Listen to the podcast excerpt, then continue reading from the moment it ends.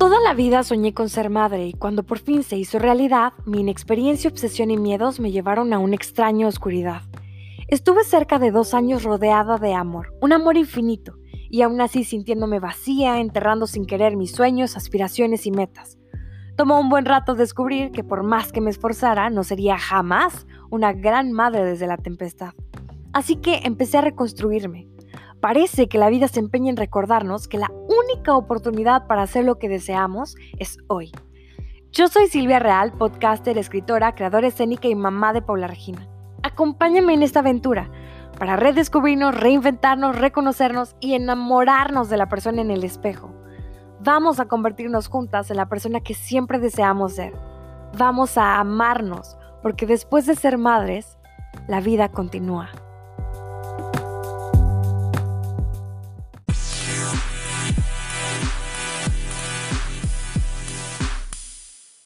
Hola, ¿cómo estás? Yo soy Silvia Real y hoy estoy más que feliz porque tenemos invitado a Humberto Pérez Mortera. Humberto es dramaturgo, traductor, traduce del inglés, francés, portugués y sueco al español y además es ingeniero en sistemas por el TEC de Monterrey. Hoy Humberto viene a platicar con nosotros sobre su quehacer escénico, la traducción de textos dramáticos y sobre la importancia del teatro en la vida de todos. Es por esto que Humberto que me ha ayudado muchísimo, la verdad, con un proyecto que próximamente vamos a incluir en este podcast, con el que busco a través de una especie de radioteatro, audioteatro, acercar obras de teatro con todos los permisos de sus autores a ustedes para que se apasionen como yo por este hermoso arte. Entonces hoy tengo el honor de traer a ustedes a Humberto Pérez Mortera. ¿Cómo estás, Humberto? Buenos días. Hola, ¿qué tal? Bien, muy bien, gracias. Buenos días a todos los radioescuchas o internet escuchas, no sé cómo decirlo ahora. Humberto, a ver, platícanos, ¿en qué punto convergen el teatro y la ingeniería en sistemas? ¿Cómo es que pasas de una a otra? ¿Las complementas? ¿En un requisito de tus papás o, qué pasó? Ah, yo creo que convergen en mi quinto semestre de la carrera de ingeniería en sistemas electrónicos. Eh, ahí yo metí una materia de oyente, bueno, de las optativas más bien, eh, que lo metí con los comunicólogos, que era escritura de guion para medios audiovisuales. Eh, me aproveché que estaban cambiando de el jefe de carrera, el director de carrera en ingeniería para meter algo que no estaba permitido, pero yo lo logré meter. Y pues me gustó mucho la clase. Fue la clase que más me gustó casi de toda la carrera. Y a partir de entonces empecé a hacer cine con los comunicólogos en el TEC en la Ciudad de México. Eh, y al terminar ya mi carrera pues ya más o menos yo empecé a tener una idea de qué quería estudiar realmente y que tenía que ver con las letras y con eh, el cine sobre todo. Y después entré a la Escuela de Escritores de la SOGEM en el 2000, que está aquí en Coyoacán, en la Ciudad de México, y ahí eh, que yo iba para cine, mis mejores maestros fueron de teatro. Entonces, a partir de ese encuentro con el teatro, ya me decidí que lo que yo quería escribir era teatro.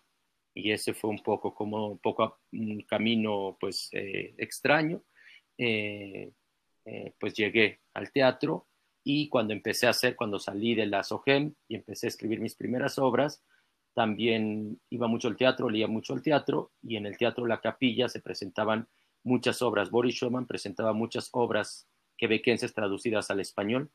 a mí me gustaban, era el teatro que más me gustaba, bueno, incluso que me gusta, me gusta mucho, me sigue gustando mucho. Y yo empecé a pedir textos para leerlos y poco a poco pues los empecé a traducir. Entonces, como en breve, ese es un poco todo el trayecto que he hecho para pasar de la ingeniería a la dramaturgia y a la traducción. ¿Y en este momento de tu vida sigues haciendo cosas como ingeniero en sistemas o ya absolutamente eres exclusivamente dedicado al quehacer teatral? Eh, no, no hago desde que en el, dos, en el 1900, ah, 99 terminé mi carrera.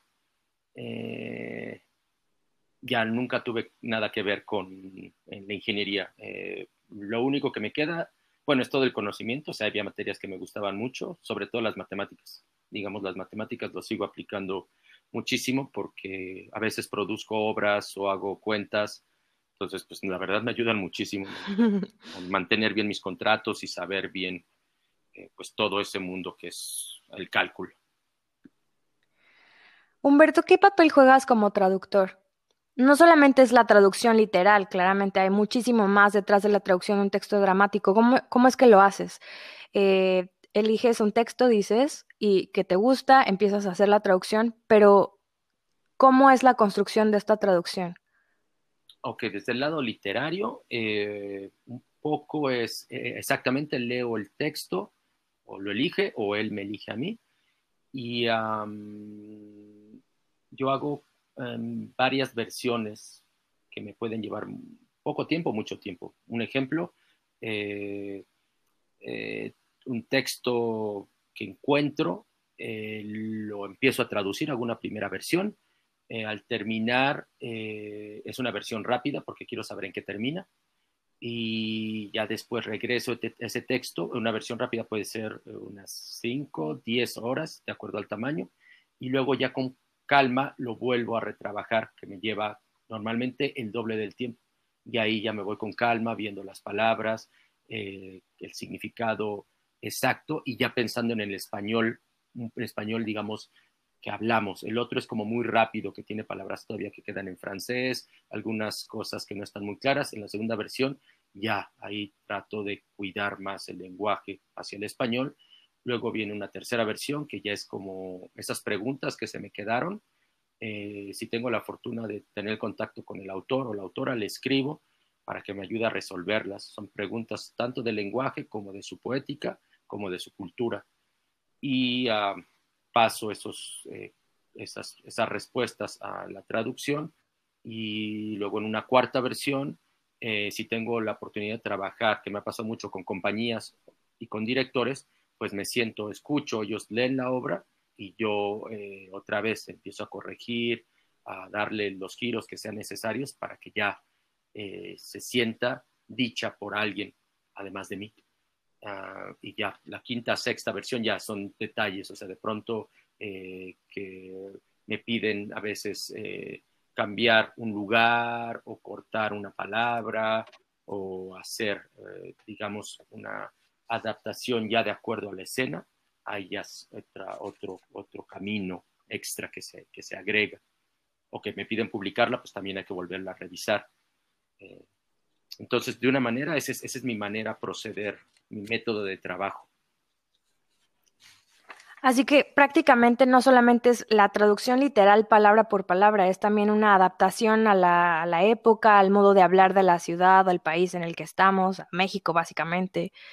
Las traducciones que haces, ¿las haces exclusivamente de textos que tú amas? ¿O también hay algún director que te llame y diga, oye, quiero tal texto, ayúdame y así lo haces? Ah, eso es muy particular. Sí, ah, yo tuve la fortuna de, desde mi primera traducción, trabajar con directores. Estoy hablando del 2006, eh, con Hugo Arrevillaga, eh, el que hizo Incendios de Guashtimowa, también Clausura del Amor en la Ciudad de México. Eh, él, em, hicimos juntos la primera traducción que yo hice, o bueno, digamos, nuestra primera traducción, Cenizas de Piedras, es un autor quebequense, Daniel Danís.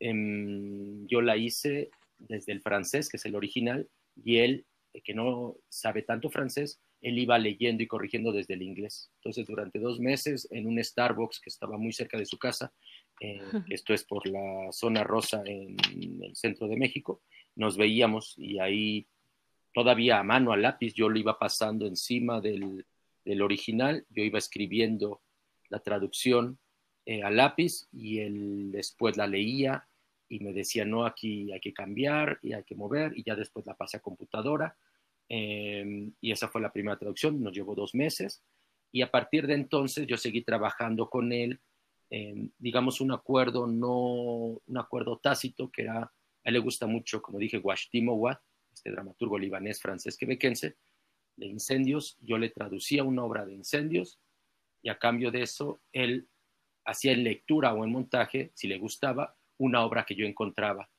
Lo hicimos quizá ah, casi 12, lo seguimos haciendo todavía, pero ya menos, 12 obras de Washtimo Wat 12 obras que a mí me interesaron, más o menos. Y ya después, yo creo que a partir del 2012, hace ocho años, ya empezaron a, otros directores, actrices o actores a pedirme textos que a ellos les interesaba eh, a traducirlos.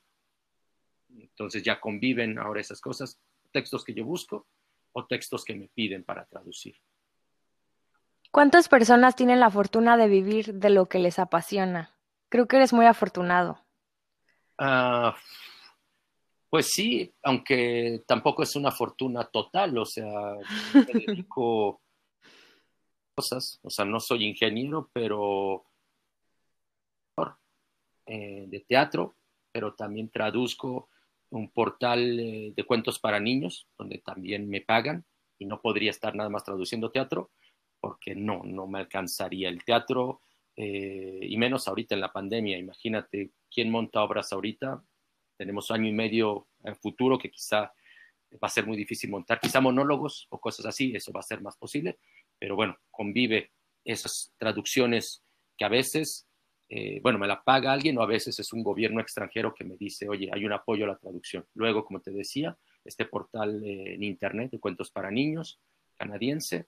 Eh, también soy maestro de inglés, ahora coordinador de inglés en una escuela primaria, igual en la Ciudad de México, que eso me permite la entrada y pagar mi renta. y fui editor de libros durante cinco años y luego también hice mi maestría y también tenía una beca, entonces Ah, tengo la fortuna de un gran porcentaje, sí, hacer lo que quiero, pero tengo que combinarlo con 20 mil cosas más, como mucha gente.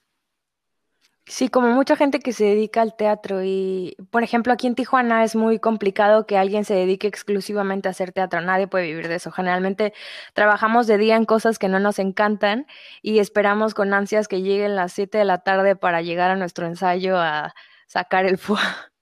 Pues sí, sí, sí, es algo que hay que aquilatar. O sea, por lo menos tenemos de 7 a 10 de la noche para hacerlos. Hay gente que pues, a 7 de la noche llega cansada, cansado y se pone frente a la televisión y lo único que hace pues, es comer y luego dormir. Nosotros tenemos ese espacio súper importante, 3, 4 horas al día o a la semana quizá para hacer algo que necesitamos hacer. Estoy de acuerdo, en todos lados. ¿Crees que el teatro te cambió la vida? Sí, completamente. Teatro, sí. Ah, eh, la creación, sobre todo, la escritura, cuando eh, empecé a escribir eh, hacia los 23 años, por esta clase que me metí, fueron guiones de cine, sí, saber que eres bueno para algo y que tienes un deseo para hacerlo, y que la gente al oírlo dice, ay, yo no puedo hacerlo, ahí es cuando sí es el lado especial, te sientes un poco especial, dices, tengo algo como cualquier otra persona que tiene un talento para algo, es descubrirlo y quererlo y hacerlo, eso sí, y fue en el teatro. Después, eh, cuando estudié en la SOGEN, que fue, fueron dos años, es un diplomado de creación literaria donde aprendes todo la literatura para escribir. Eh, sí, eso me la cambió cuando, cuando, encontré compañeros, colegas que también escribían, con los cuales convivo y mantengo mucha amistad con ellos de hace 20 años. Sí, completamente fue el cambio pues, muy importante en mi vida y en mi vida profesional, es tener un sentido en la vida profesional y en la creación. Ahorita que hablas de, los talentos, también yo creo que algo muy loable en ti es cómo le haces para aprender tantos idiomas, cómo ocurre esto. Ah, pues a mí me gusta, creo que se lo debo a mis padres porque yo desde los seis años entré en una escuela eh, que tenía el primero de inglés, el famoso curso este de un año. Entonces llevé inglés, toda la primaria llevé buen inglés, sobre todo en el lado de la gramática. Eh, y mis padres a los 17 años me dijeron, eh, ahí te va tu regalo, como a mucha gente tiene la fortuna, bueno, no mucha, pero algunos tenemos la fortuna de decir, eh, ¿cuál es el regalo? A veces dicen un coche, a veces algo así. A, nosotros nos gustaría que fuera un viaje, pero tú eliges. Y, y, atinamos en ese aspecto. O sea, yo les dije, sí, estoy buscando un curso de idiomas para hablar todo ese inglés que tengo, pero no lo hablo tanto. Ellos me pagaron eh, un mes en Canadá, que encontramos una pequeña escuela no muy cara, una escuela de verano, donde fui eh, a estar ahí. Eh, un amigo hizo, organizó todo ese curso, fueron mexicanos, pero en Canadá, donde no había nadie más que, que canadienses, y fueron familias de, que nos recibieron a cada uno y que nos hablaban, no hablaban español, entonces fue la gran ventaja de hablar con esa familia, pues inglés, todo el tiempo. Aparte, ellos hablaban francés, era franco-canadiense, y eso me inculcó como terminar un lenguaje, me dio el pie a un nuevo lenguaje, el francés. Entonces me enganché. El francés siempre se me quedó ahí. Mi primera palabra en francés fue arrête, que es detente, porque vivían, esa familia tenía dos hijos pequeños de tres y seis años que todo el tiempo querían jugar. Y un día que me hartaron, yo lo único que alcancé a decir es arrête, detente, ah, para, dejen de jugar. Me entendieron. Y pues ese francés quedó ahí hasta que, gracias al teatro de Boris Schumann de la Capilla, pues esas obras eran originales de Quebec, del francés de Quebec, y pues ya me enganché al segundo y después al viajar a Europa eh, de mochilazo, ahí fui a Suecia y en Suecia pues me gusta mucho la manera, su cultura muy igualitaria entre hombres y mujeres, eh, el estado de bienestar que ellos todavía mantienen, el, aceptar mucho la inmigración, esa cultura me gustó y me gusta lo policíaco. Entonces hay muchas novelas policíacas y mucho teatro para niños y jóvenes sueco y empecé así, me, me gustó en 2001, 2002, lo escuché. Diez años después encontré un curso por internet, perdón, todavía por, en CDs, Rosetta Stone, que son cursos básicos del idioma, me los eché todos, cinco niveles, y entré al UNAM a estudiar sueco al 2014 y después me pagué un par de viajes a Suecia para aprender, igual en verano, siempre trato de hacer tres semanas y aprender algo y así se fueron encadenando. De pronto también entró el, el, el, portugués. Fui a la escuela, una escuela aquí en la Ciudad de México, eh, de portugués de Brasil, y también lo aprendí. Eh, lo he desarrollado menos porque no he podido viajar a Brasil, pero pues ahí está, puedo leer, puedo leer en portugués, puedo traducir de portugués. Y así se encadenan. Eh, un viaje te lleva al otro y dejas que ese otro viaje te indique un nuevo viaje. Y esta metáfora del viaje también, que nos, que nos dice que la vida siempre, las decisiones que vamos tomando y las cosas a las que vamos yendo nos van comunicando a otros espacios, a otros lugares, a nuevos aprendizajes.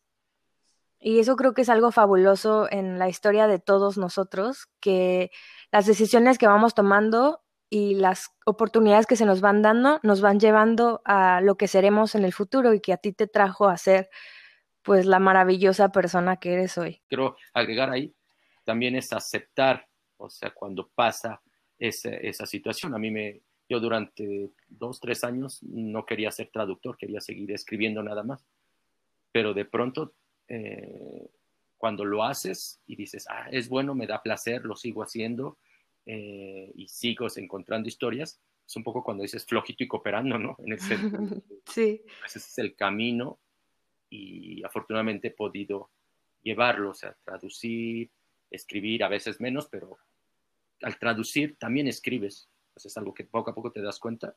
Son mis obras también, eh, porque les dedicas mucho tiempo, es tu mirada, eh, tú eres el que las mueves, el que a mí me encanta estar muy cerca de las obras para ayudar. Si ya se montaron una vez, nuevas veces, o sea que hay gente que me dice, la quiero montar, no sé cómo los derechos, cómo hacerle, digo, ah, mira, yo tengo buen contacto con los autores, con sus agentes, te puedo indicar un poco el camino. Tú lo tienes que hacer, pero yo te indico qué hacer para que puedas hacer ese montaje. Un poco, ¿y es eso? Sí, esa es la forma en la que me has ayudado a mí todo este tiempo con clausura de amor. Sí, sí, sé que es difícil, si de pronto, si todavía eh, en México es eh, este link, en, en, toda América Latina creo, el link como autores, tanto para traducir como obras mexicanas como al extranjero, todavía no salimos de ese caparazón porque no hay, en, Europa, en Estados Unidos existen muchos los agentes literarios que son muy fáciles, que ellos siempre están detrás del autor, lo acompañan, eh, te dan su tarjeta, su mail y hacen las cosas sencillas para hacer esos, que se monten sus autores. Acá todavía no, es difícil encontrar la manera, y bueno, existe ahora Facebook, ahora es muy fácil eh, escribirle, yo de pronto encuentro una obra y directamente en Facebook digo, me quito la pena y le escribo y le digo, oye, soy tal persona eh, y me gusta tu obra, ¿qué hacer? Y rapidísimo, los autores, eh, los escritores en sí son muy, pues ellos los que quieren es dar a conocer sobre en otros idiomas, generalmente te contestan, te dicen, sí, adelante, haz esta negociación y esta maravilla que nos permite el nuevo mundo globalizado de acercarnos a todos y literalmente lo único que hay que hacer es quitarnos la pena y atrevernos a, pues que lo peor que puede pasar es que alguien te diga que no. Completamente, sí, sí, sí que alguien te diga, ya, los derechos están, pero de pronto es la siguiente pregunta, ¿y cuándo, hasta cuándo están?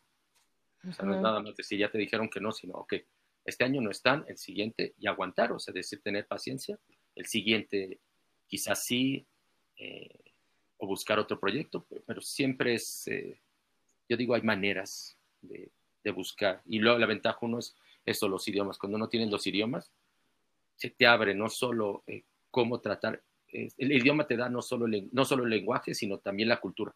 Entonces también es saber cómo pedir, siempre es cómo pedir las cosas. Eh, eso también el idioma te, te dice, hay, hay, gente, hay gente que hay que, por ejemplo, hace tres años hice un proyecto, dos años, con África. Entonces viajé a África, la África Negra, a Burkina Faso. Eh, la gente es increíble ahí, es cierto, tienen poco dinero, eh, pero ah, ah, es muy, es muy calurosa la gente, pero también la manera como te tienes que acercar a ellos. Ellos al saludarlos en la mañana es preguntarles, hola, ¿cómo estás? Te contestan bien. Y bueno, ¿cómo está tu papá? Bien. ¿Y cómo está tu mamá? ¿Y cómo está tu hijo mayor? ¿Y cómo está tu hijo menor? ¿Y cómo está tu tía? ¿Y cómo está tu tío? ¿Y cómo está tu sobrino? Y todo. Es un ritual eh, muy extraño. O sea, en México también preguntamos mucho, pero ahí preguntan durante 25 segundos por toda la familia. ¿Por qué? Porque los africanos, pues, al haber poco dinero, viven todos juntos, grandes familias. Entonces, eso permite ya entrar a otra cultura eh, y estar más cerca. ¿Crees que así como el teatro te cambió la vida a ti y que te lo aseguro me la ha cambiado a mí también? ¿Consideras que el teatro tiene el poder para cambiar o mover algo en la vida del espectador? Sí, sí, claro. Por eso uno va al teatro, creo. O sea, No necesariamente lo hace, pero uno también lo puede buscar, aspirar a eso. Uno va a ver un espectáculo primero. El chiste es que no sea aburrido, porque si te aburres, pues tienes todo el derecho de salirte o quedarte callado en silencio pero pues es un derecho, o sea, eh, ahí necesita el espectáculo una calidad artística. Pero si también encuentras en el teatro o en una buena serie, en una buena película, algo que te ponga en cuestionamiento, que te haga una pregunta que no esperabas y que te, sal, te saque de tu zona de confort, es muy válido y es deseado. O sea, a mí el teatro que me interesa es este teatro que, que te, sala, te saque de esa zona de confort, que te cuestione, eh, que te haga ver algo de ti que no habías visto, de las demás personas, que te haga más abierto hacia el mundo. Eh, eso es válido. Ah, y también el, teatro que de pronto los musicales, hay ciertos musicales que de pronto dice, bueno, no me van a cuestionar en el fondo más íntimo de mí, pero quizá tienen una música maravillosa, tienen una orquesta maravillosa, tienen un actor, una actriz, que dices, wow, el viaje valió por esa persona. Sí, yo me acuerdo cuando, cuando estaba en la universidad pensaba, parecía como que mis maestros estaban muy peleados con o eres, haces teatro comercial o, o haces teatro de crítica social y de mucha conciencia. Y yo siempre he creído que deberíamos encontrar como creadores escénicos un punto medio entre ambas partes, que el espectador vaya, se entretenga, se divierta y que además se lleve algo que le haya movido tanto en el interior que le transforme, aunque sea un poquito, su forma de ver el mundo o su forma de comunicarse con los demás. Sí, sí, claro, eso, eso, es, sería el ideal. Y si no, si una obra es 100%, digamos, comercial, bueno, tendrás tu tiempo para buscar. Es, el viernes hiciste eso, el sábado busca algo que te equivale, pero eh, y aparte es necesario, en este mundo, ojalá todo mundo, en este mundo todo mundo pudiera vivir, pues nada más de hacer lo que uno quiere. Pero el chiste es mantener eso que uno quiere, siempre la mirada puesta ahí, aunque sea por cinco minutos a la semana. Esto es lo que siempre, nunca hay que olvidar. Y bueno, tienes que salir a trabajar en otras cosas que no te gusten o algo así. Trata de hacerlo de la mejor manera posible, pero no olvides que tienes una cita siempre los domingos de 7 a 8 para hacer algo, algo que, que te da a ti algo, que te hace sentir feliz. ¿Qué obra es tu favorita de las obras que has traducido o que tú has hecho? Ah, no, pues todas. Eh, ahí ah, no tengo, ah, no puedo decir que una favorita. No. Son como tus hijos. Sí, sí, de alguna manera son mis creaciones, entonces sí, todas tienen algo, eh, un recuerdo, el proceso.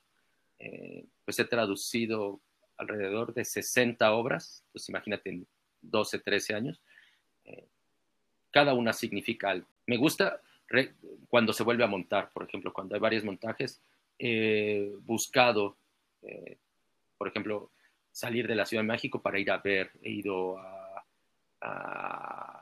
Hermosillo, conocí mucha parte, he ido, mi esposa eh, tiene familia en, allí en Tijuana, en playas, entonces los últimos seis años he ido seis veces, ahí se montó eh, Abrazados de Luc Tartar, una vez eh, a darse vuelo también, entonces fui a ver el montaje ahí. Em, eh, también he ido a Aguascalientes para ver eh, otra versión de Abrazados. viajo así, o sea, si alguien me dice, oye, se monta y puedo hacerlo, trato de verlas, porque me interesa mucho siempre el montaje, ver cómo interpretan mi traducción otros creadores. Es la parte bellísima del teatro que se puede contar de un millón de maneras, aunque el texto parezca, más bien, el texto siempre será el mismo, pero se, se interpretará de la forma en que, en que le perciba el actor y el director y construyan su universo, ¿no? Sí, eso es genial. Eso es lo, que el teatro tiene, es eso, permitir la interpretación, que no esté fijo, eh, o sea, que quizá venga una acotación, pero que después eh, un director diga, bueno, no leo la acotación, si vamos a ver solo el texto, cómo llevo escena esto. Y como aparte no es solo el director, sino también es eh, los actores y también son los creativos, eh, pues lo enriquece muchísimo. Y sobre todo la, dramaturgia contemporánea de los últimos 40 años, que se ha liberado mucho, pues creo desde Beckett, bueno, más de 60 años, de ser puro realista, realista, realista, esta es la norteamericana, sino abrirse a otras, al absurdo, al teatro narrado, eh, eso eh, abre mucho eh, siempre interpretar cada quien de acuerdo como lo siente. ¿Qué obra le recomendarías a alguien que no ha visto teatro nunca o que no ha leído nunca teatro? Ah, que busque algo que a él que a él elija. O sea, ni no le puedo decir que se vaya un clásico ni algo que es favorito para mí, sino que él tome la cartelera y vaya a ver algo que a él le vaya a decir algo, que no se lo impongan. Puede ser, eso sí, porque cada quien es particular. Si a alguien le gusta el musical y yo le, leo, le digo, ve a ver una farsa, ya nunca va a querer regresar al teatro al ver primero la farsa. Él tiene dentro de sus gustos eh, ver lo que a él o ella eh, le interese ah, y que poco a poco eh, escarbe sobre ese gusto y que se abra a otras eh, otros géneros, si lo cree necesario, pero si no, eh, el teatro eh, te puede vacunar contra el teatro. Si, como todos lo sabemos, una obra mala es cinco años de no volver a ir al teatro, porque el teatro requiere una atención especial, que ese día no haya lluvia y que no se cancele la función, o que cuesta como cuesta más que el cine, pues juntar ese dinero. entonces sí, que vaya a ver algo que a él que él elija y que él piense que le va a gustar. Me parece muy bien. Humberto, fue un placer tenerte aquí hoy. No sé si quieras dejar tus redes sociales, algo de información sobre ti para que te busquen, te contraten. Ah, eh, pues me pueden, eh, yo estoy en Facebook, Humberto Pérez Mortera, eh, y ah, también a mi mail Humberto-R de roto o de oso D de dedo, arroba yahoo.com. Ahí me pueden escribir por si quieren alguna traducción, preguntarme de alguna traducción que he hecho que la quieran montar, eh, pues ahí los puedo orientar, pues ya sea por mi mail o por Facebook como tal, Humberto Pérez Morter. Muchas gracias por tu tiempo, Humberto. Espero verte pronto y que el proyecto por el que te busque se haga. ojalá, ojalá, y pues me encantaría lo que estás planteando sin spoilearlo. es un como la, creación hacia el género que tú estás planeando, me parece muy bueno. Ahorita que estamos mi esposa y yo pues en la casa todo el tiempo, eh, oímos muchas creaciones, directamente oímos, así, muchas creaciones al respecto.